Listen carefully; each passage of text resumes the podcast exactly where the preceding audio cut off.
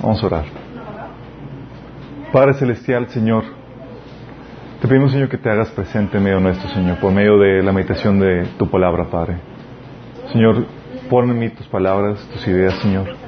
Que sea tu Espíritu hablando a través de mí, Señor, y tocando los corazones de las personas que nos sintonizan y que, y que estamos aquí presentes, Padre. Que podamos ser transformados y tocados por ti, Señor. Renueva nuestro entendimiento, Padre, que podamos salir con, con un entendimiento nuevo y fresco acerca de quién eres tú, Señor. Te lo rogamos en nombre de Jesús. Amén. Es un placer verlos este domingo. Que Padre, nos visitas, eh, los que están viniendo. Hoy vamos a continuar con el tema de conócelo. Estamos viendo tres, digo, no tres, siete atributos de Dios y estamos desglosándonos, desglosándolos para conocer más acerca de Dios, de cómo es Él. Y esto es algo muy importante y de hecho es algo que en lo que estaba meditando, estaba pensando, ¿cuán importante es esto? Porque muchas veces creemos que sabemos cómo es Dios. Y sucede lo mismo que cuando crees que conoces a una persona y de repente te sorprende. Así que, ay, chiquito, no crees, no sé que eras así. ¿Sí les ha pasado situaciones donde le prestas dinero exactamente y ya no sabes qué onda? Bueno, y a veces somos sorprendidos, a veces no en un, eh, de una buena manera. Y lo mismo a veces pasa con Dios, no porque Dios nos defraude, sino que nos defrauda nuestras ideas, nuestras malas concepciones acerca de Dios. Y es muy importante que sepas cómo es Dios porque tu interacción con Él es inevitable. Dios interactúa contigo a cada momento, en cada día, en cada situación en la cual eh, estás viviendo. Y si no sabes cómo es Él, no vas a saber o te vas a sentir defraudado por Dios o vas a sentir que, que no es lo que esperabas. Hay gente por eso se, se aparta de Dios y se vuelve al ateísmo o se vuelve, eh, se aparte de, de, de, la sana doctrina por, por esa eh, decepción que tienen o que sufren acerca de Dios. Entonces hemos estado viendo en estas últimas sesiones acerca de quién es Dios y hemos y toca, empezamos el tema de eh, ¿cuál fue el que comenzamos? Ah, Dios fuerte. Sí, vimos que Dios es fuerte y que por lo mismo como es fuerte, es todopoderoso, debes esperarte cosas increíbles, difíciles de creer. Si a veces queremos hacer de Dios chiquito, fácil de creer, de que no creo que hagas milagro, no creo que vaya a hacer eso, y tú lees la Biblia y te encuentras que está llena de cosas sorprendentes. ¿Cómo, puedo haber seguido esto? Digo, es de esperarse si, si sabemos que es un Dios poderoso. Es como que, realmente hizo esto. Lees la Biblia dices que alimentó en el desierto, abrió el mar y hizo cosas. dices, ¿cómo es posible? Ah, es esperarse. Digo, si dijera, Dios es poderoso y te dijera cosas fáciles de creer, dudarías de esa, de esa capacidad, ¿no? de ese atributo de Dios. Y habíamos comentado que incluso ese, ese atributo, Dios nos, nos, confronta con eso en situaciones difíciles, porque a veces te pones situaciones difíciles en tu vida donde dices, no hay salvación para mí. No hay cómo voy a salir de esa situación. Y la única esperanza es que Dios sea lo suficientemente poderoso para sacarte de esa situación. Sí. También habíamos comentado la vez pasada eh, que Dios también es Dios celoso. Sí. Y habíamos visto por qué Dios es celoso. Habíamos visto que es Dios celoso porque fuiste creado para Él en la misma forma en la que eh, la esposa es para su esposo. ¿Sí? ¿Se acuerdan que habíamos visto eso? Habíamos visto que hay prerrogativas especiales en tu relación con Dios. Hay cosas que no puedes compartir con otras personas porque solamente son para Dios. ¿Se acuerdan de eso? Tu amor, tu devoción, a quien oras, a quien busques, a quien rindes culto, eh, alabanza, adoración, etcétera. Les recomiendo que por favor vean y se pongan la corriente con, con estos temas que son muy importantes. Y también habíamos, habíamos visto que de, de este concepto de Dios celoso surge el concepto de santificación. ¿Sí se acuerdan eso? Mm, no. El concepto de santificación es el mismo concepto que eh, se aplica para la esposa de que se, está, se guarda para su marido. No significa que sea perfecta. Significa que respete ese pacto donde, ¿sabes que Hay cosas que solamente son contigo. ¿Sí? Y lo mismo pasa con el cristiano, con la persona que, busca a Dios. Santificación, santificarse no significa vivir sin pecado. Todos estamos pecados. Dice, de hecho, tan así dice Juan que si alguno dice que no tiene pecado, se engaña a sí mismo y la verdad de Dios no está en ellos. Bueno, no estábamos hablando de eso, estamos hablando del concepto bíblico de santificación que es apartarse para Dios, así como la novia se aparta, donde hay cosas o atributos o prerrogativas en las relaciones especiales que solamente son para Dios. ¿Sí? Entonces, de ahí parte ese concepto de santificación. Y ahora quiero que veamos el otro concepto que es acerca de Dios amoroso. Iba a tocar primero, eh, cuando estaba haciendo esto, el tema de Dios severo, pero dije, vamos a comenzar con algo más. vamos a prepararlo, sí, porque si no los podemos compensar y ya habiendo visto lo bueno que Dios tiene, para que nosotros vamos a poder lidiar con esa otra faceta de Dios, sí. Dios amoroso. Déjame explicarte esto. Cuando hablamos de, del amor de Dios, la Biblia dice que Dios es amor. Eso viene en, la carta primera de Juan. Y cuando lees eh, Gálatas y ves los frutos del, amor, dice, el fruto del amor es gozo, paz, paciencia, bondad, benignidad, fe, plan, macedumbre y todos esos frutos que, se mencionan ahí en Gálatas 5. Y es que el fruto del amor se manifiesta con diferentes, de muchas formas. ¿sí? Y podría decir que el amor es el conjunto de atributos que definen la personalidad de Dios, en pocas palabras. Conoces a Dios, conoces cómo es el amor. De hecho, 1 Corintios 13, por eso no sé si han escuchado que, oye, sustituye la palabra amor por tu nombre. A ver qué tan amoroso andas. sí, el amor es paciente, es bondadoso, y bueno, sustituye tu nombre. ¿Por qué? Porque el amor es una persona, es Dios mismo. Sí, y si eres como Dios, vas a, moverte y vas a estar eh, moviéndote en esa personalidad que Dios es, eh, de Dios que, es amor. Sin embargo, cuando hablamos de que de un Dios amoroso, quiero eh, una forma simplificarla de ponerlo es decir que Dios tiene una buena voluntad para para el ser humano, que desea su bienestar. O sea, cuando Dios te ve a ti, dice, quiero bendecirte. Tengo buenos planes para contigo. Mi voluntad para contigo es buena, es agradable, es perfecta. Tengo cosas maravillosas para ti. Y eso a veces es difícil de, tanto de creer como de aceptar o a veces experimentarlo en el día a día. Pero ese, esa buena voluntad para el ser humano, ese anhelo de Dios por su bienestar del ser humano, es un deseo que lo consume. Y por eso podemos saber que Dios es un Dios amoroso. De hecho, algunos pasajes, como Jeremías 29, 11, dice, porque yo sé muy bien los planes que tengo para ustedes, afirma el Señor. Planes de bienestar y no de calamidad, a fin de darles un futuro y una esperanza. Fíjate el, el, deseo de Dios. ¿sí? De hecho, de la misma manera tú sabes que tú amas a una persona porque no porque la quieres para ti, no, porque deseas su bienestar. Lo mismo pasa a Dios para contigo. Te ama tanto, te ama tanto, que tiene planes de bien para ti. Desea bendecirte. Dice planes de bienestar y no de calamidad, a fin de darles un futuro y una esperanza. Romanos 12.2 menciona que la voluntad de Dios para ustedes la cual es buena, agradable y perfecta. Dices, wow. Oye, yo quiero la voluntad de Dios para mi vida. Cuando sabes que Dios es un Dios amoroso, dices, yo quiero lo que Él quiere para mí. Y tú puedes ver este, esta buena voluntad de Dios para con el hombre en el famoso pasaje de Juan 3.16. Aquí puse Romanos 3.16, no en caso, es Juan 3.16. Dice, pues Dios amó tanto al mundo que dio a su único Hijo para que todo el que cree en Él no se pierda, sino que tenga vida eterna. Incluso eso hace Dios en su amor para con nosotros. Dice, ¿sabes qué?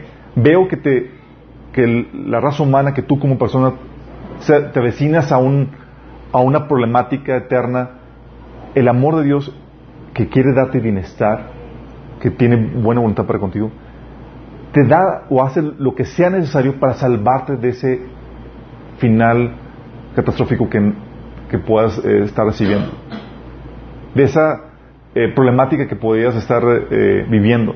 Y hace todo lo posible para rescatarte de eso. Sí. Porque aquí como se menciona, Dios, porque de tal manera amó Dios a su, al mundo que dio su, a su único hijo. Y nada más imagínate qué gran amor de Dios. Que lo que hizo básicamente fue intercambiar su vida por la tuya. Yo voy a poner mi vida para que tú puedas vivir. Por eso Ezequiel 33, 11, el clamor de Dios dice, vivo yo, dice Jehová el Señor, que no quiero la muerte del malvado, sino que se vuelva el malvado de su camino y que viva. Volveos, volveos de vuestros malos caminos, porque moriréis? Si te das cuenta del clamor de Dios, este clamor de Dios de que vuelvan, de que se vuelvan de sus malos caminos, de que es porque Dios quiere darte algo bueno. Y de hecho dice la Biblia en 2 eh, Corintios capítulo 2, dice versículo 9, antes bien, como está escrito, cosas que ojo no vio, ni oído yo, ni han subido en el corazón del hombre, son las que Dios ha preparado para los que le aman. Y es wow, entonces, como Dios me ama, Dios ha preparado buenas cosas. Sí. Tú puedes confiar en un Dios benigno para contigo. De hecho, Jesús pone la, comparación con los padres. Dices, oye, yo tengo, ¿tienes padres buenos? Dice, no se compara con tu Padre Celestial. Sí. Jesús dice, oye, ¿quién de ustedes, si su hijo les pide un, pan, algo para comer, les da una víbora o algo dañino? Si ustedes que son malos hacen eso, ¿cuánto más su Padre Celestial no les dará el Espíritu Santo? Nada más para que referencia en cuestión de la comparación. Dice, oye, muchos dicen, mi papá fue bueno, fue bueno. Bueno, no se compara con tu Padre Celestial. Y aún en otros pasajes dice la Biblia que aunque tu padre y tu madre te abandonen, yo no te abandonaré. Porque tal es el amor de Dios. Tal así, que dice la Biblia que aún los pelos de tu cabello están contados. ¿Quién se toma el tiempo para eso? bueno, algunos así como que no tienen mucho que contar, pero lo que sea, el es que tiene tal cuidado para contigo. ¿Sí? Dios es amoroso. ¿Y este amor cómo se manifiesta? Se manifiesta primero en, en esta actitud de Dios o en este plan que tiene Dios para contigo. Te ve y es todos los planes que Dios tiene para contigo. Te dice para estas cosas maravillosas. Hay bendiciones que tú todavía no pruebas, pero Dios tiene preparadas para ti. Hay cosas maravillosas como leímos, cosas que ojo no vio ni oído Ojo no oyó. Ojo no vio ni oído yo. Son para los que le aman. Así de esta magnitud. Y tú puedes ver algo, tener eh, indicios de esto en la Biblia, el desenlace final, cómo va a estar. Maravilloso. Pero también en tu día a día Dios tiene cosas maravillosas. Sí. Pero una forma que a veces no entendemos cómo se manifiesta este amor de Dios es por medio de sus mandamientos. Por medio de sus mandamientos. Déjame aclararte esto. Los mandamientos de Dios muchas veces a la gente les causa repulsión porque piensan que, están puestos para fregarnos la vida, para molestarnos, para molernos. Ah, ya, hombre. Sí. Nada que ver. Los mandamientos de Dios es la respuesta lógica de un padre que ama a su hijo inmaduro y sin conocimiento para guardarlo de las malas consecuencias. A ver, ¿cuántos padres hay aquí? ¿Te ha tocado que tu hijo va a hacer una tarugada? Algo que lo va a poner, a poner en peligro. ¿Y qué es lo que haces de forma natural?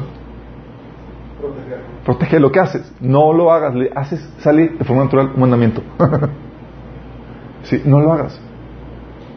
El otro día estaba viendo a Josías que estaba agarrando el enchufe de la, de la secadora y estaba queriendo hacerlo, pero agarrándolo del metal. Y yo, no, no. Sí. No agarres el enchufe que te puedes electrocutar. La respuesta lógica, ¿qué le estoy dando? Un mandamiento. Porque el mandamiento es la respuesta lógica de un padre amoroso para hijos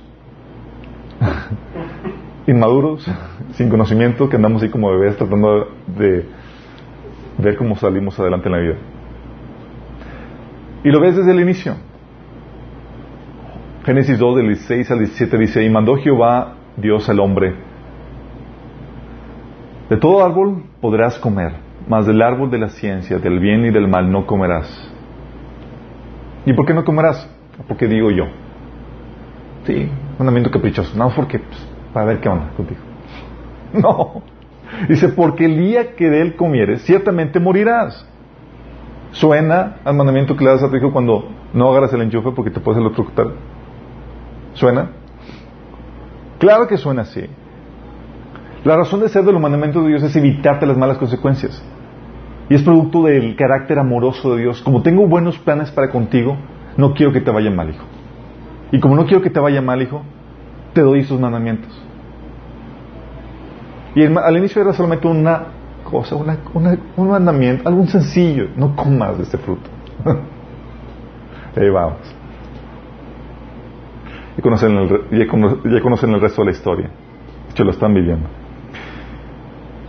Por eso también en Deuteronomio 30, del 19 al 20, fíjate el carácter de Dios cuando Dios confronta al pueblo de Israel. La desesperación de un padre amoroso. Dice, hoy pongo el cielo y a la tierra por testigos contra ti de que te he dado a elegir entre la vida, la vida y la muerte, entre la bendición y la maldición. Elige pues la vida para que vivan tú y tus descendientes.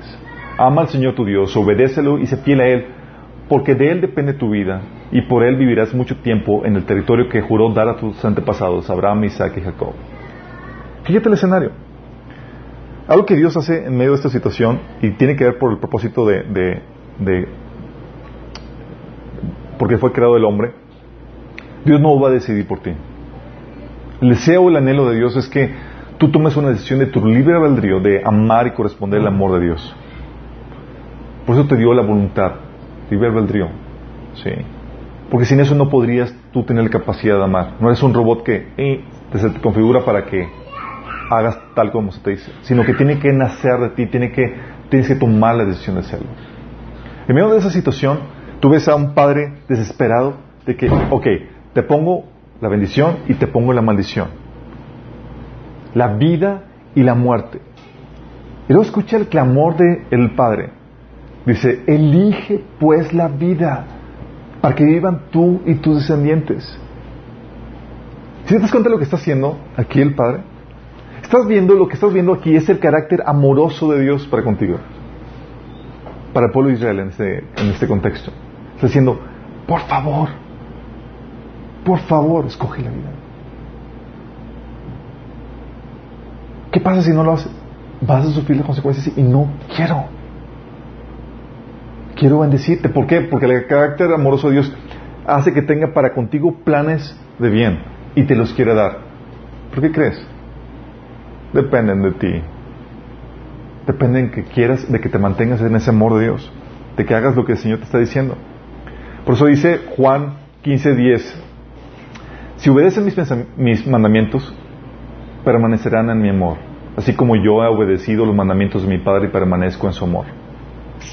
¿Saben quién dijo esto? Jesús. Jesús le estaba diciendo a los discípulos, ok, chicos, mi Padre los ama, yo los amo, pero para que permanezcan en su amor hay algo que tienen que hacer. Obedezcan mis mandamientos. Y tú en ese contexto que te estoy explicando ya puedes entender por qué. No es una especie de condicional caprichosa que Dios estaba poniendo. Es porque sabe las malas consecuencias que van a tener tus malas decisiones. Y que Dios no te puede bendecir ahí y que no puedes recibir las bendiciones de Dios para tu vida si estás desobedeciendo. Porque Él sabe cómo opera la, la, realidad, la vida. Él sabe que si tomas malas decisiones, que si agarras el enchufe y lo, del metal y lo, lo enchufas, te vas a electrocutar. Él sabe esas consecuencias. dice, yo no te puedo bendecir ahí. Pero si tú obedeces mis mandamientos, permaneces en mi amor. Es decir, te pones en la, en la posición correcta, en la relación correcta, para que todos los planes que Dios tiene para contigo se lleven a cabo. Esos planes de bendición para ti se lleven a cabo. Seguimos entendiendo la dinámica. Oye, Dios me ama. Ah, sí, ¿y qué hizo para, para amarte? Te dio mandamientos. ¿Por qué? ¿Por qué estás bien sopengo? Estamos bien sopengos. Entonces no sabemos qué hacer ni cómo proceder en la vida. Y tu Padre Celestial dice, ok, hijo, te voy a dar mandamientos. De hecho, es por eso que también se nos ordenó a nosotros como cristianos ir a ser discípulos que, bautizándolos en nombre del Padre y en el Hijo y del Espíritu Santo y enseñándoles sus mandamientos. Porque si no permaneces en sus mandamientos y no ves sus mandamientos, no permaneces en su amor. Y sin embargo, muchas veces nos creemos muy sabios. ¿Te ha pasado? ¿Has tenido hijos así que, que no te hacen caso? Y dices, ya iba. Y dije, te lo dije. Sí. ¿Por qué crees que dice Proverbios 3, versículo 5 y también versículo 7? Dice, confía en el Señor con todo tu corazón y no dependas de tu propio entendimiento. ¿Sabes por qué? Siempre está diciendo, ten una santa desconfianza a tu propio entendimiento. Porque es limitado, es imperfecto y está corrompido por, por el pecado. Confía en los mandamientos de Dios. Confía en su carácter amoroso. En su, en su deseo de bendecirte. ¿Te ha pasado? No sé si les ha pasado que, eh, bueno, a mí me llegó a pasar, relaciones románticas en donde a veces pierdes la cabeza y nada más estás con todas las emociones de todo lo que da. Y todo el mundo ve que está mal la relación, que están abusando de ti o que está va para mal. Pero tú estás perdiste la cabeza. Recuerdo esa situación en la que me tocó vivir. Mi papá, mi mamá, mis hermanos, todo el mundo veía que estaba mal. Todo el mundo, menos yo. Y para mí todo el mundo estaba mal, no me entendía. A veces nos creemos en eso. A veces creemos que nuestro entendimiento supera el de aquellas personas que nos aman. Y lo que Dios está invitando es que a que confíe en su, en su carácter amoroso, en su sabiduría. Confía. Señor, es que no entiendo por qué me ordenas esto. Es por tu bien. No lo cuestiones en eso. Él tiene un buen plan para tu vida. Tiene un buen deseo para ti. Hazle caso. Duda de tu propio entendimiento, de tu propia prudencia. Y dé el paso de fe en confiar en su amor.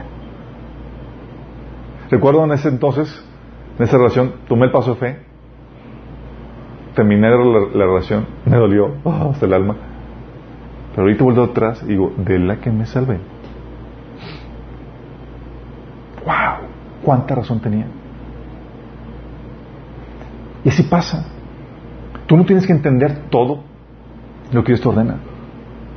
Pero puedes confiar en su amor y dar el paso de fe. Ese amor de Dios lo consume a tal punto de que insiste en nuestras vidas. Insiste mandando profetas, insiste eh, mandando gente, maestros, personas que estén detrás de ti para que por favor hagas lo que, lo que debes hacer. Para que te evites malas consecuencias de tu mal estilo de vida. Manda gente. Por eso también nosotros insistimos con ustedes. Sí. Y a veces no nos agrada. Pero es porque por el carácter amoroso de Dios sabemos cómo está la situación. Y estamos persistiendo, dándote coscorronazos. Sí, dice la Biblia. Fíjate la, la, persistencia de Jesús. Tú lo puedes ver en Apocalipsis 3.20, famoso versículo para compartir. Dice, he aquí yo estoy a la puerta y llamo. ¿Te imaginas? A Jesús. No dice, estuve a, tu puerta y llamé unas cuantas veces y me fui. no, refleja la persistencia de Dios de, hey, te estoy llamando. Sí, estoy tocando la puerta. Dice, si alguno oye mi voz y abre la puerta, entraré en él y cenaré con él y él conmigo. Jeremías 25, del 4 al 6, lo pone de esta manera. Dice, una y otra vez el Señor les ha enviado sus siervos los profetas, pero ustedes no escucharon ni prestaron atención. Todas las veces el mensaje fue apártense, de su mal camino y de sus malas acciones. Solo entonces los dejaré vivir en esa tierra que el Señor les dio a ustedes y a sus antepasados para siempre. No provoquen mi enojo al rendir culto a, los ídolos que ustedes hicieron con sus propias manos. Entonces no les haré ningún daño. Fíjate la, la persistencia del Señor. Dice, una y otra vez el Señor les ha enviado a sus siervos, los profetas, pero ustedes no escucharon ni prestaron atención. ¿Te has preguntado por qué Dios es tan persistente? Tal vez tú me estás escuchando ahí que estás viendo y dices, oye, es que, ¿cómo ponen gorro los cristianos? mi prima me eh, insiste que vaya, mi amigo me insiste, y todos están. es porque Dios te ama. Dios envía mensajeros uno y tras otro y para ver si así captas y, te pones en el lugar donde Dios te pueda bendecir y dar todo aquello que planeó para tu vida. La persistencia es producto del carácter amoroso de Dios. Tanto te ama. Tanto te ama. A veces me dan ganas de decir en serio, digo, aquí entre nos, sinceramente, ya la porra ahí, que, que Señor, ahí trate tú con ellos. Señor, no, ve, Señor, ¿por qué los amas tanto? Ya, no es que aumentadita. Sí, de hecho Mateo 23, 37 Jesús mismo lo reitera. Dice, que Jerusalén, Jerusalén, que matas a los profetas y apedreas a los que son enviados. Fíjate, tal es el amor que está dispuesto a poner en riesgo sus siervos por ti. Tal vez tú los vas a apedrear, tal vez les vas a hacer el fuchito, aún así te, te los envía.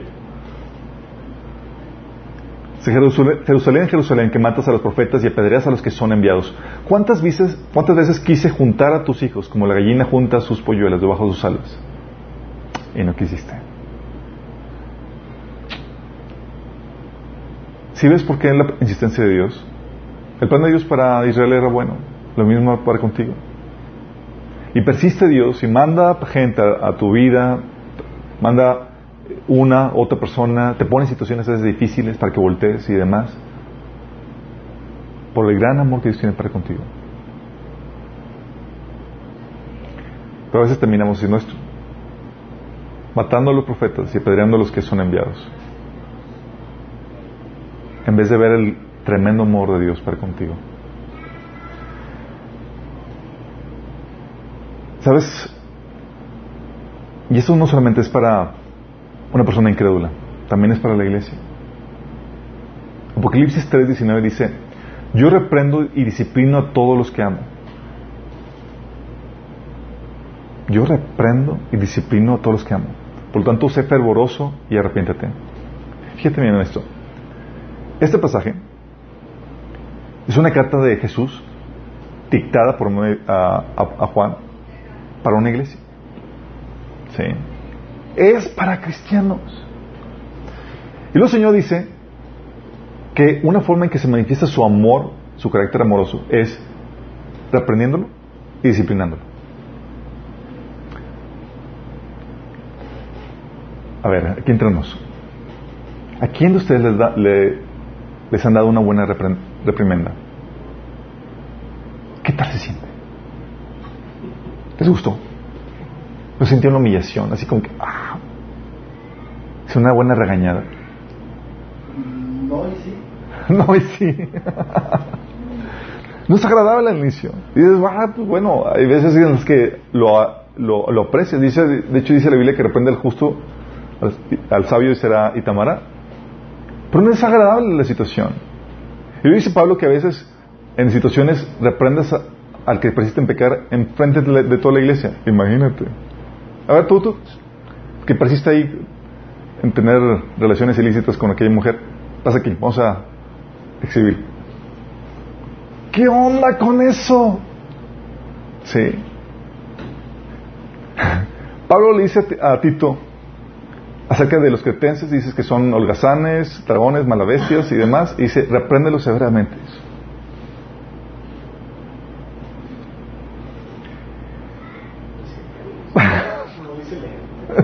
y dices, Reprenderlo severamente. Eh, déjame aclararte esto. Creo que ya a la luz de todo lo que estamos platicando puedes ver la razón de por qué Dios dice esto. Porque te quiere evitar las malas consecuencias, al punto de que te quiere sacudirte de una u otra forma. ¿Por qué? Porque celebrar algo que lleva a una persona a su destrucción es diabólico. Ves que la persona va en camino de destrucción en su estilo de vida, en lo que está haciendo, y tú lo celebras juntamente con él. Es completamente diabólico. La reacción de Jesús es, te reprendo. ¿Por qué? Porque quiero evitarte ese mal desenlace al cual te encaminas. No decirle nada. Una cosa es celebrar. No decirle nada, ni advertirle, es falta de amor.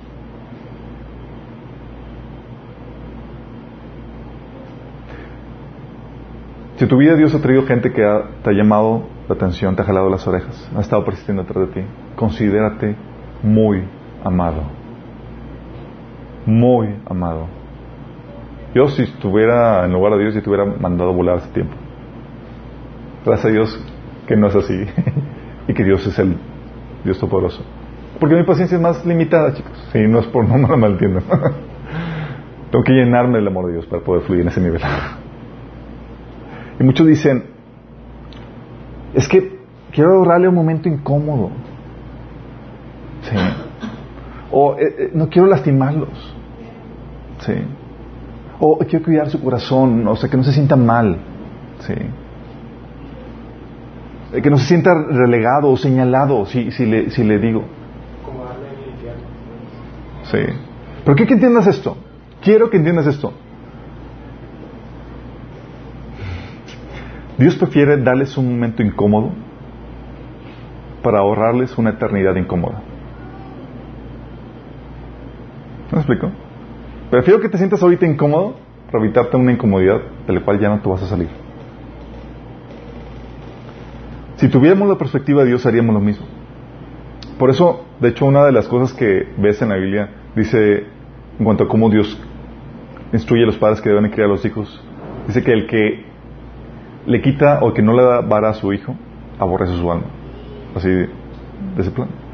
Muchas veces los padres, en nuestro amor mal encausado o sin conocimiento, queremos evitar un momento incómodo al hijo, que llore, que patalee, que se sienta mal, que le duela.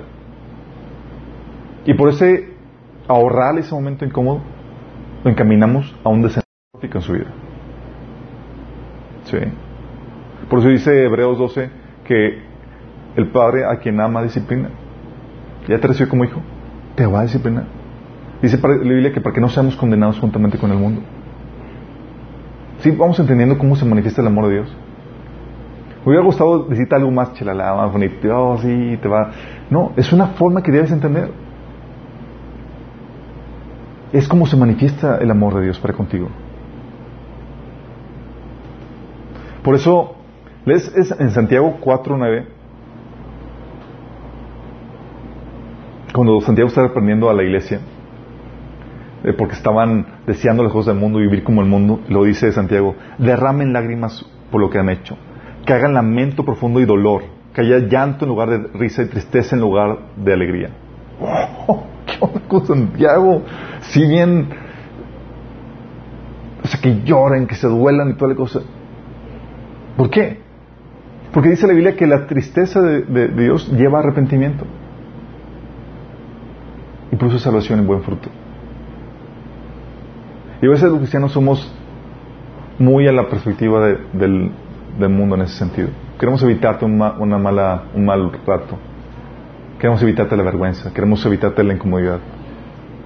Pero Jesús no es así. Jesús como dice, yo a quien amo, reprendo y disciplino. Y la reprensión es verbal, la disciplina es ya... Ya se imagina. Sí.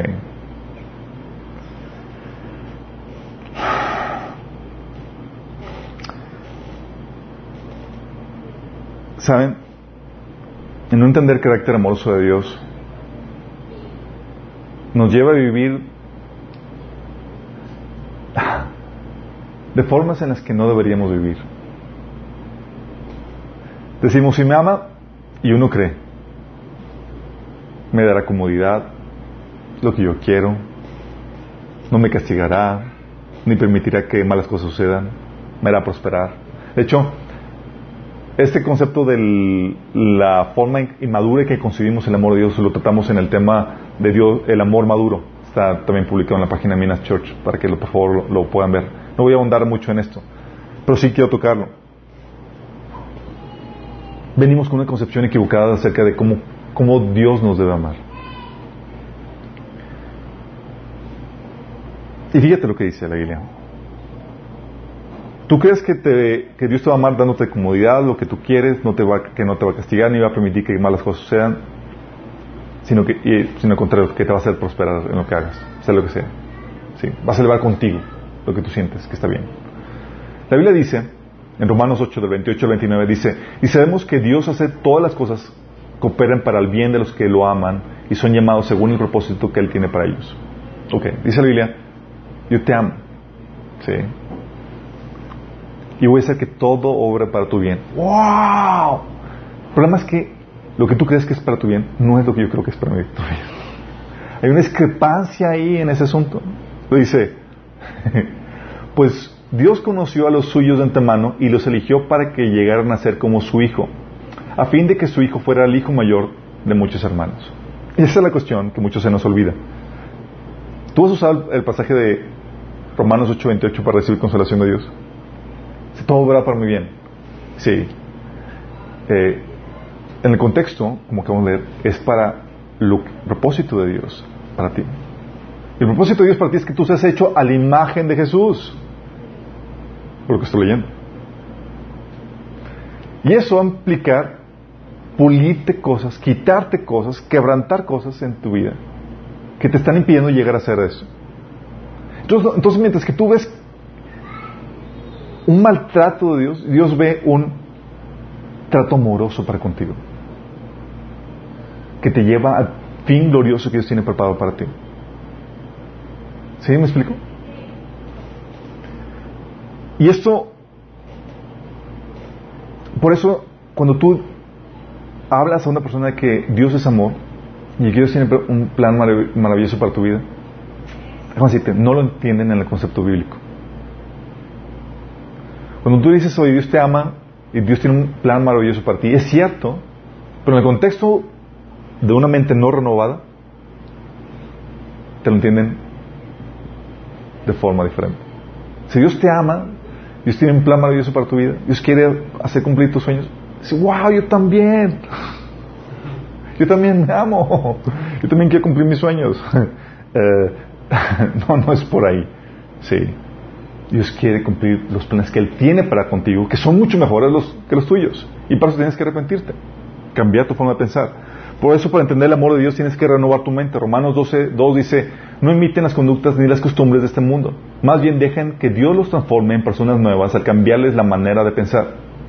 Entonces aprenderán a conocer la voluntad de Dios para ustedes, la cual es buena, agradable y perfecta.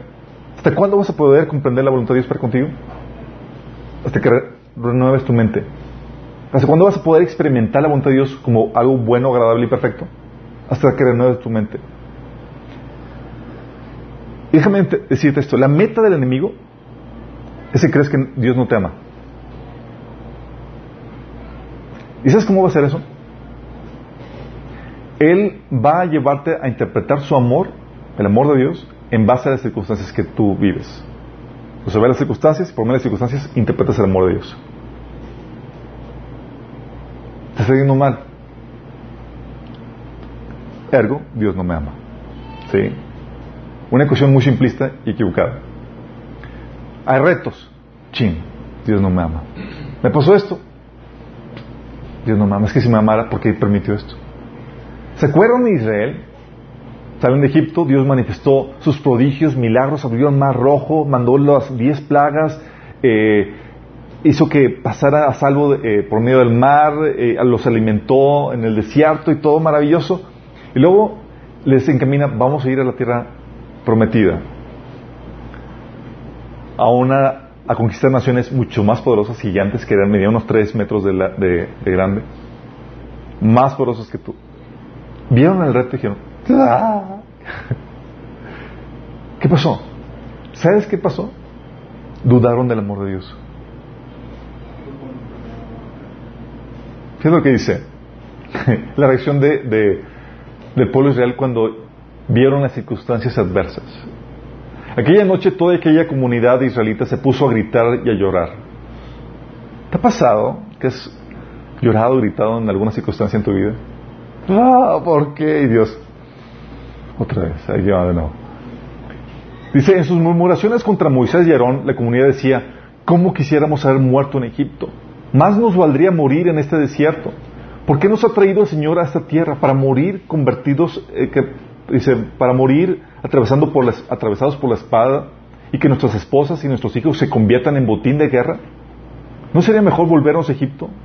Y unos a otros se decían, escojamos una cabecilla que nos lleve a Egipto.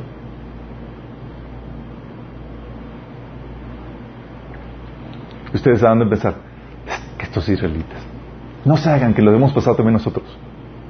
Situaciones difíciles donde dices, "Ah", y dan ganas de claudicar. Y Señor, y andamos ahí pataleando.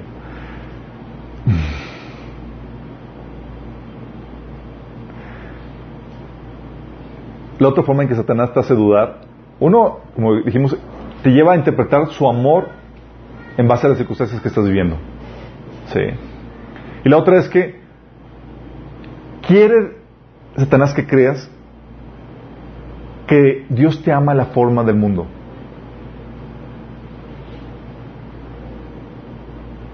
Yo no. Dios no ama como el mundo ama. Ni te da la paz como el mundo, el mundo le da.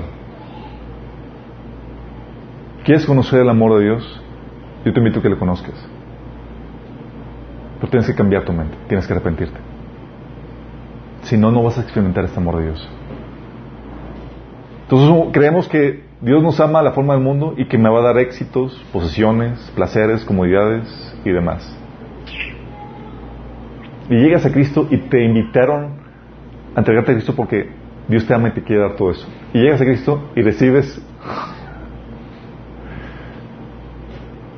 recibes todo lo contrario a veces.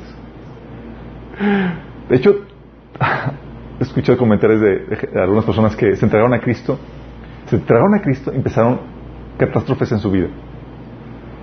Se enfermó no sé qué familiar, le robaron no sé qué, su camioneta chocó, y llega al punto que, si esto sigue a Dios, pues mejor me voy al mundo. ¿Por qué? Porque no es lo que me habían vendido. Le vendieron la idea de, que un, de un Dios que lo ama. Y es cierto. Pero no le dijeron que no le ama como el mundo lo ama. Dice Santiago 4, del 3 al 4. Fíjate los cristianos al que compraron esta idea. Cuando piden, no reciben porque piden con malas intenciones para satisfacer sus propias pasiones. Oh, gente adúltera. ¿No saben que la amistad con el mundo es enemistad con- contra Dios? Si alguien quiere ser amigo del mundo, se vuelve enemigo de Dios. Oh, como dice Josías, mi hijo. Mm. Entonces, ¿qué onda?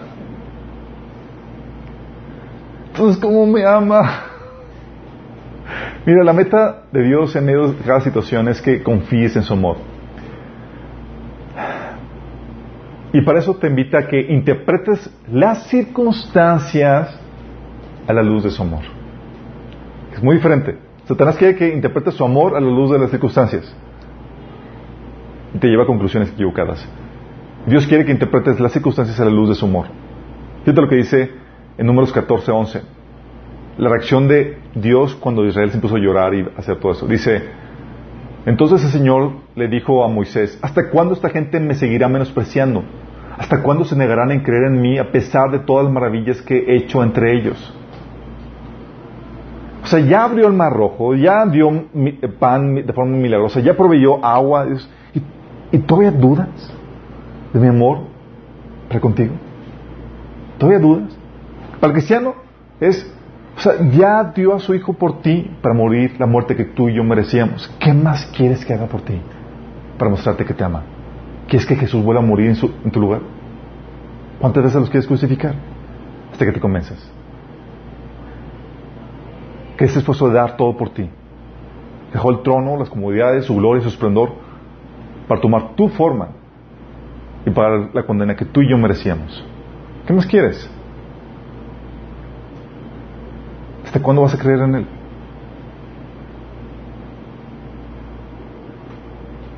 Por eso Pablo, a la luz de esta, de esta revelación del amor de Dios manifestado en Jesús y de la gloria que le esperaba, fíjate cómo interpretaba las circunstancias que lo rodeaban. Porque esta leve tribulación momentánea produce en nosotros un cada vez más excelente y eterno peso de gloria. Me río porque muchas veces, y conozco situaciones que hemos vivido aquí entre todos, Dios nos sacude y pasamos tormentas que no parece ninguna tribulación momentánea. No ves ni para cuándo vas a salir de ella. Y dices, ah, no estás llorando y tratando de mantenerte vivo en medio de esa situación. Y Pablo muy tranquilo dice, ah, esta pequeña tribulación simplemente me añade un mayor peso de gloria. ¿Cómo llegas a esa conclusión, Pablo? ¿Qué está pasando por tu cabeza? Ah, ya la renové. Es lo que pasa cuando ves eso. Cuando ves las circunstancias a la luz del amor de Dios, tú ves gloria cuando otros ven tristeza y catástrofe. Tú ves esplendor cuando otras personas se, desaniman. Por eso difícilmente el cristiano se puede caer en depresión. Sí. Mientras que unos están ahogando, todos otros están eh, divirtiéndose en medio de esa situación. Gozándose, dando gracias por eso. Por eso Santiago decía, tengan por sumo gozo cuando estén pasando por diferentes dificultades. ¿Por qué? ¿Por qué Santiago dijiste eso? Para algunos es el versículo prohibido de la Biblia. ¿Por qué gozarte en medio de esa situación? Por lo mismo. Porque interpretas las circunstancias en la luz del amor de Dios para contigo. Y sabes que todo eso va a obrar para tu bien. Para, de cuál el propósito de Dios para tu vida. Y eso tienes que tener muy claro. No hay circunstancia, enemigo o poder que te saque de su amor. ¿Sabes qué pensamos que a veces tenemos? Que el carácter o el amor de Dios está limitado muchas veces. O sea, te amo tanto, hijo, pero pues en estas circunstancias, pues ahí no te amé. Hay como que pues no. ¿Te ha pasado alguna circunstancia donde no viste el amor de Dios? Fue como que, aquí Señor, como que nomás no me amaste. ¿O te olvidaste de mí? Really? Really? Como si te pudiera salir del amor de Dios. Como que esto, eh, todo para bien, bueno, excepto esta situación. Ahí no me amaste, Señor. Ahí sí me tupieron duro y fue la circunstancia más difícil. Really? El carácter amoroso de Dios te lleva a entender que no te puedes salir del amor de Dios. ¿Eso qué significa? Que todo, absolutamente todo va, a obrar para tu bien. Fíjate lo que dice Pablo en medio de esta circunstancia. Dice, ¿hay algo que pueda separarnos del amor de Cristo? ¿Será que Él ya no nos ama si tenemos problemas o aflicciones? Si somos perseguidos o pasamos hambre o estamos en la miseria o en peligro o bajo amenaza de muerte?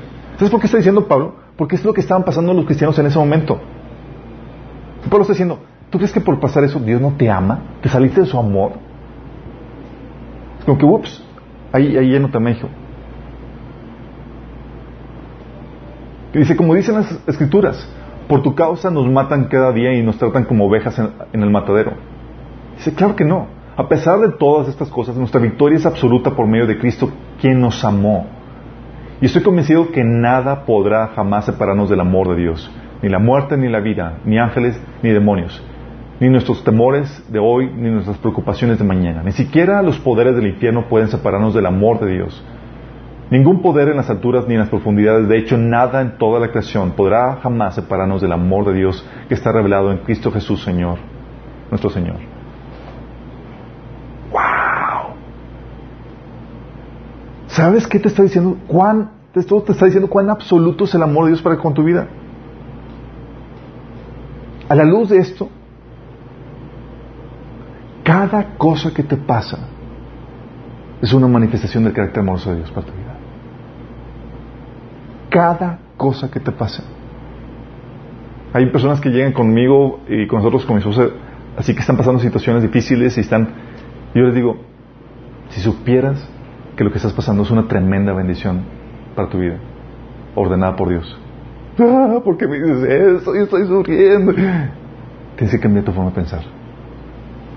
Tienes que ver a Dios detrás de esto y cómo Dios eso lo va a obrar para tu bien. De hecho, estábamos platicando en el estudio del miércoles de cómo Dios en Cristo, las cosas que eran maldición para Israel, las utiliza para bendición del cristiano. Aún, por ejemplo, cosas como la pobreza. Habíamos visto el miércoles que estamos platicando de cómo Dios utiliza aún situaciones difíciles económicamente para triturar nuestro corazón, para quitar a veces orgullo, a veces para quitar vanagloria, a veces para reenfocar las prioridades. A veces es para tratar... ¿eh? Dices, ¿cómo puedo utilizar algo que de forma natural o normal es maldición? ¿Cómo pudo haber obrado para bien? ¿Cómo? Así. Dios porque te ama tanto, aún utiliza las circunstancias más difíciles, más adversas, para llevarte a ese fin glorioso que Dios tiene para contigo. La problemática es que a veces persistimos en rechazar su amor. Porque lo puedes rechazar. Puedes rechazar su amor. ¿Cómo? Ya vimos que aceptar su amor implica someterse a él. Jesús dijo, ustedes, si obedecen mis mandamientos, permanecen en mi amor. Voy a poder cumplir los planes, los propósitos que tengo para ustedes y ese fin glorioso que tengo para ti, porque mi amor así se manifiesta, lo vas a poder conseguir. Bueno, persistir en su obediencia, en el pecado, es salirte de su amor, rechazar su amor.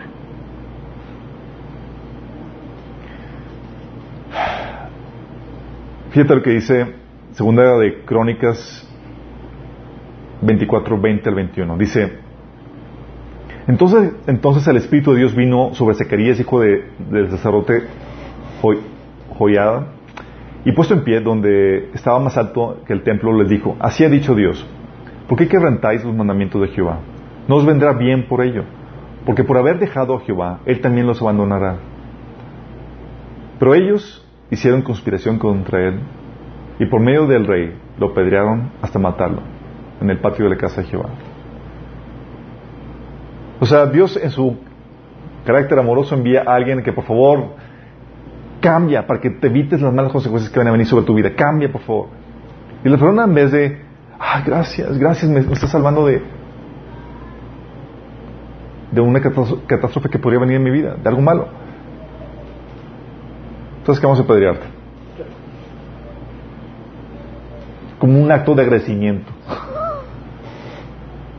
Mateo 23 del 34 al 35 dice, Jesús, y lo repite y sigue sucediendo, dice, por eso les voy a mandar profetas, sabios y maestros. Algunos de ellos ustedes los matarán y crucificarán. A otros los azotarán en sus sinagogas y los perseguirán de pueblo en pueblo. ¿Sí te estás dando cuenta? Estás viendo que el carácter de Dios amoroso te lleva, lleva, hace que envíe personas para que por favor te convenzan de que estás haciendo mal y que te encamines para, para darte las bendiciones que Dios tiene para tu vida. Y persigues eso, lo rechazas. Dice, así recaerá sobre ustedes la culpa de toda la sangre justa que ha sido derramada sobre la tierra. Desde la sangre de justo Abel hasta la de Zacarías, hijo de Berequías, a quienes ustedes asesinaron entre el santuario y, el altar de los sacrificios. ¿Saben? Algo que, que pasa, y me ha tocado por la práctica con algunos, algunos individuos, dicen, es que Dios me ama mucho. Y tú ves a la persona así, viviendo en flagrante pecado delante de Dios. Pero pues le va bien y, reciben bendiciones, económicamente estable todo, eh, en paz toda la situación, ves la provisión de Dios, ves eh, que están las relaciones dentro bien, pero están en flagrante pecado. Dice, no, es que Dios me ama. Sí, pues Dios me bendice, me ha, dado muchas cosas y yo siempre le agradezco. Y, y, dice, pero Dios y a veces le he tenido que ser yo el mensajero, no ahí del... pero estás en pecado en esto, tienes que arrepentirte, si no algo mal va a suceder, pero Dios me ama. Déjame aclararte esto. Es cierto, el amor de Dios se está manifestando contigo en forma de paciencia. Sí. Pero si tú persistes en su paciencia, vas a traer juicio sobre ti. Si tú persistes en su bendición, en su aprobación, vas a traer bendición para tu vida. Es diferente. ¿Sí? Fíjate lo que dice Romanos 2 del 4 al 5. ¿No te das cuenta de lo bondadoso, tolerante y paciente que es Dios contigo? ¿Acaso eso no significa nada para ti? ¿No ves que la bondad de Dios es para guiarte a que te arrepientas y abandones tu pecado? Pero eres terco y te niegas a arrepentirte y abandonar tu pecado. Por eso vas acumulando un castigo terrible para ti mismo. Pues acerca el día de la ira cuando, en el cual se manifestará el justo juicio de Dios. Bueno, déjame decirte, experimentar el amor de Dios en esta bondad, tolerancia y paciencia en tu pecado no es lo recomendable. ¿Tú estás sintiendo el amor de Dios? Sí, pero Dios te quiere mover para ponerte en una posición de una relación correcta con Él. Porque si persistes en la paciencia, te va a llevar a juicio. Si persistes en la aprobación, vas a llevar a, cosechar la bendición que Dios tiene para tu vida. Segunda Tesalonicenses 2, de 9 al 12 dice, hablando del anticristo, dice, el malvado vendrá por obras de Satanás con toda clase de milagros, señales y prodigios falsos. Con toda perversidad engañará a los que se pierden, por cuanto no recibieron el amor de la verdad para ser salvos. Dice, por esto, Dios les envía un poder engañoso para que crean la mentira, a fin de que sean condenados todos los que no creyeron la verdad, sino que se complacieron en la justicia. Qué heavy, qué fuerte.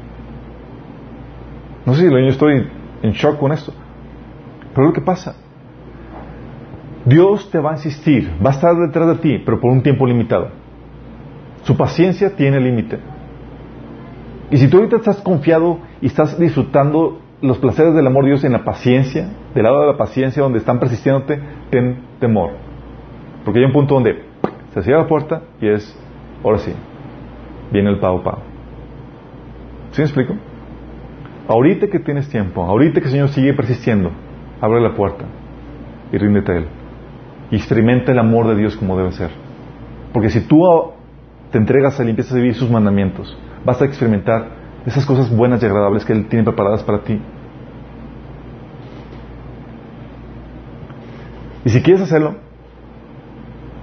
esta puede ser tu oportunidad. Tal vez han estado persistiendo. Cristianos han estado viniendo a tu vida, te han estado llamando que te entregues a Cristo y no lo has hecho. Hoy puede ser tu oportunidad. No lleves la paciencia de Dios al límite. Eso es lo único que te lleva al juicio. La invitación es a que te entregues hoy, te rindas. Y lo puedes hacer por medio de una oración donde rindes tu voluntad a Él. Te invito a que lo hagas. Cierras tus ojos ahí, le digas, Señor Jesús, el día de hoy invoco tu nombre, arrepintiéndome de mis pecados entregándote mi vida para que tú la gobiernes. Ya no quiero apoyarme en mi propia prudencia, hacer lo que yo creo que es bueno. O quiero hacer lo que tú dices que es bueno. Esa es tu voluntad, Señor. Y me entrego a ti. Creo que moriste por mí en la cruz para el perdón de mis pecados. Yo acepto esta salvación y la vida eterna. Amén. Si tú hiciste esto, es el primer paso.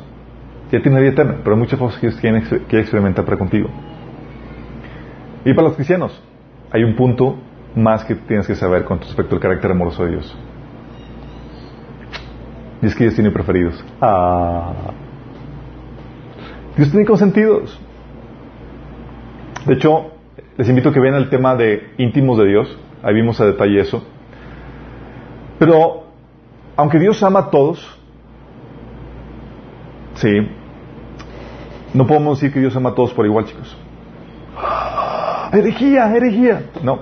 Hay unos más amados que otros. Unos más consentidos que otros. Es cierto, Dios ama a todos, chicos. Pero corresponde de forma especial a los que lo aman. Déjame explicarte esto. Fíjate lo sacas. Dice Juan 14, 21. Los que aceptan mis mandamientos y los obedecen son los que me aman. Y porque me aman a mí, mi Padre los amará a ellos. ¿Qué te correspondencia? Tú lo amas, tú vas a recibir un amor especial. No que Dios no te haya llamado antes, sí te está amando. Por recibir una correspondencia especial por parte del Padre. Dice, y yo los amaré y me daré a conocer a cada uno de ellos. Lo reitera en el versículo 13 del mismo capítulo. Y todos los que me aman harán lo que yo diga.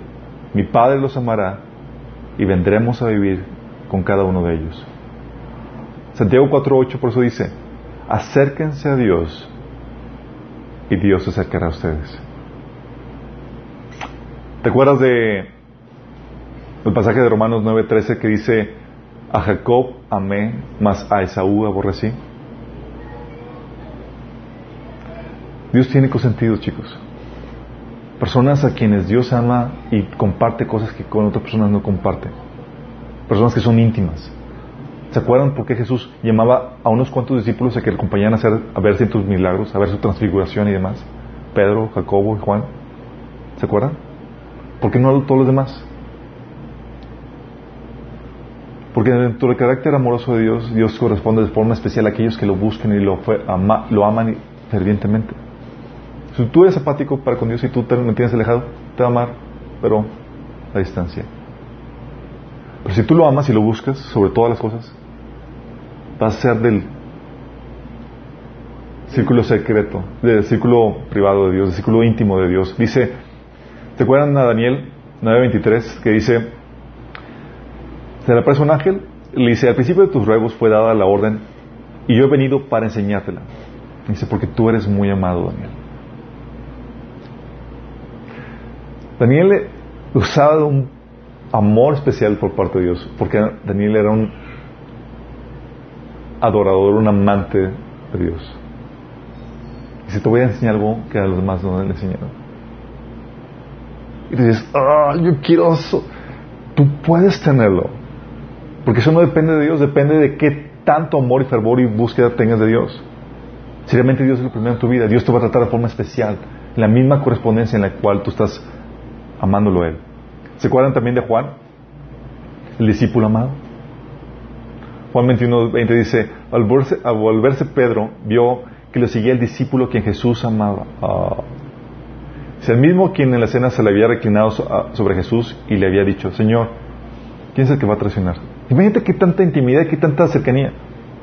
dices, pues es que, pues él tenía esa cercanía no porque Jesús se la dio, porque la buscó.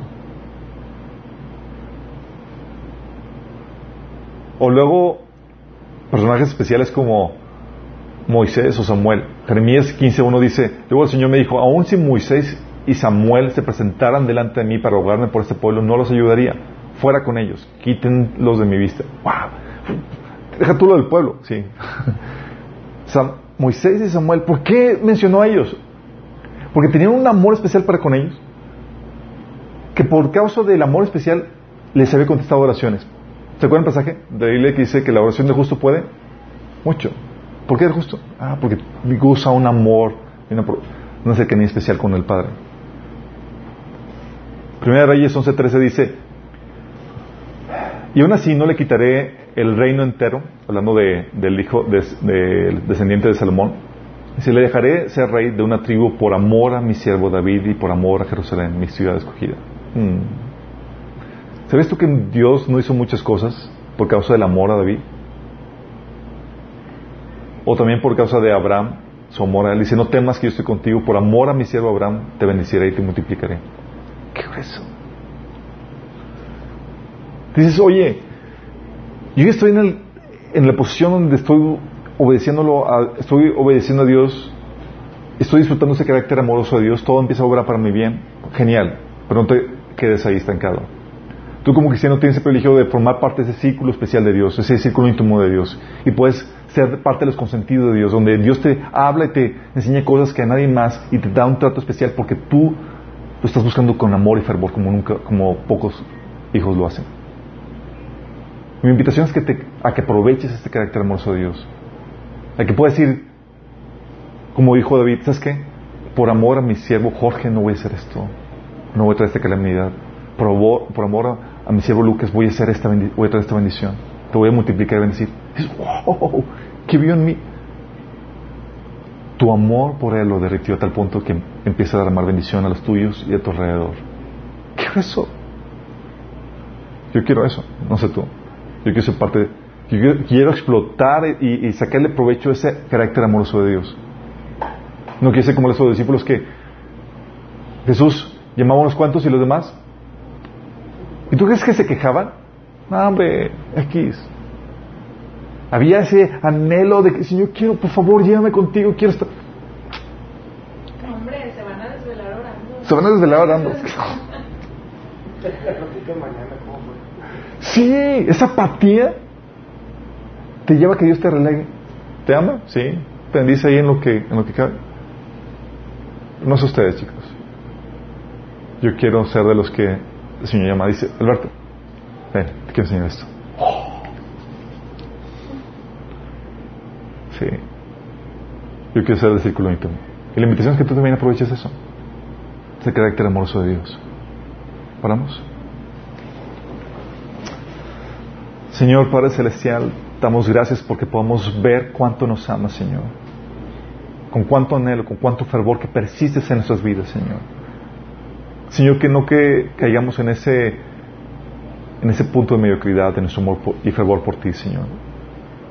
Que como hijos tuyos, amados, correspondamos nuestro amor por ti, Señor, y te busquemos como pocos lo hacen, Señor. Que te anhelemos, Señor. Que clamemos por ti como el siervo clama por las aguas, Señor. Por recibir ese trato especial de ti, Señor, que das a unos cuantos por ese amor que tienen para contigo, Señor. Tómanos en cuenta, Señor. Queremos amarte como pocos lo hacen. En el nombre de Jesús. Amén. Los que nos sintonizan, nos vemos el próximo, la próxima ocasión.